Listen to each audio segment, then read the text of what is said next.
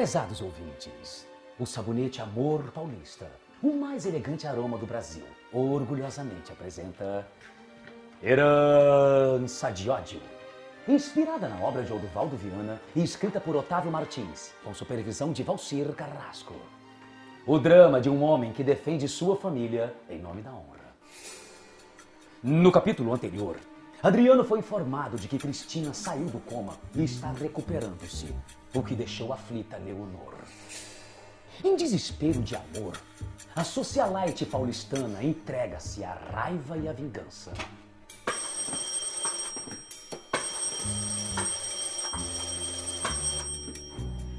Alô, Coleman? Fiz o que me pediste. Estou em mãos com o testamento do Dr. Daniel.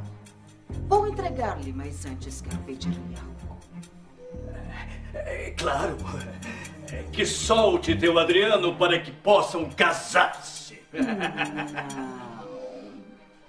Quero que Adriano apodreça na cadeia com aquela Cristina. Já que não posso ter o coração de Adriano, faço questão de destruí-lo. O senhor ficará com as empresas, mas eu ficarei com a fazenda.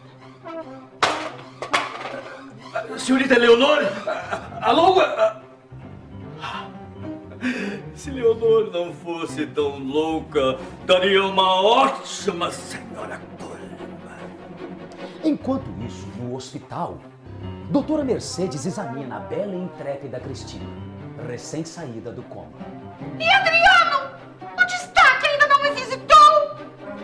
O senhor Adriano está preso pelo assassinato do Dr. Cardoso. Adriano! Preso pelo assassinato de Dr. Cardoso! No dia seguinte, a tribuna de Trindade trazia a trôpega manchete que traria ainda mais dor ao triste Adriano, vítima de tragédias e tramóias consecutivas, tratado como uma truta numa rede. Transpassando as treliças de ferro, o delegado Prado Miranda, o incorruptível de Santarém, transportava a vil notícia que abalaria com a tranquilidade de nosso herói.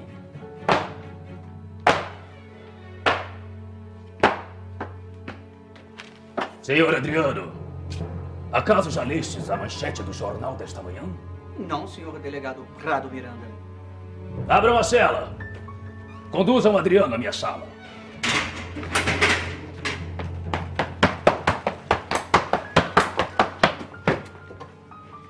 Isso é impossível! Coleman, presidente das empresas, ele deve ter falsificado os documentos de meu pai! Senhor Adriano, minha intuição de policial diz para acreditar em suas palavras. Agora tenho certeza que Coleman está por trás de toda essa onda de crimes. Ouça-me. Eu tenho um plano. Seria este o fim de Coleman? Não perca o próximo capítulo desta emocionante radionovela Herança de Ódio, proporcionada pela ação rejuvenescedora do sabonete Amor Paulista, seu parceiro para um dia a dia mais perfumado e elegante.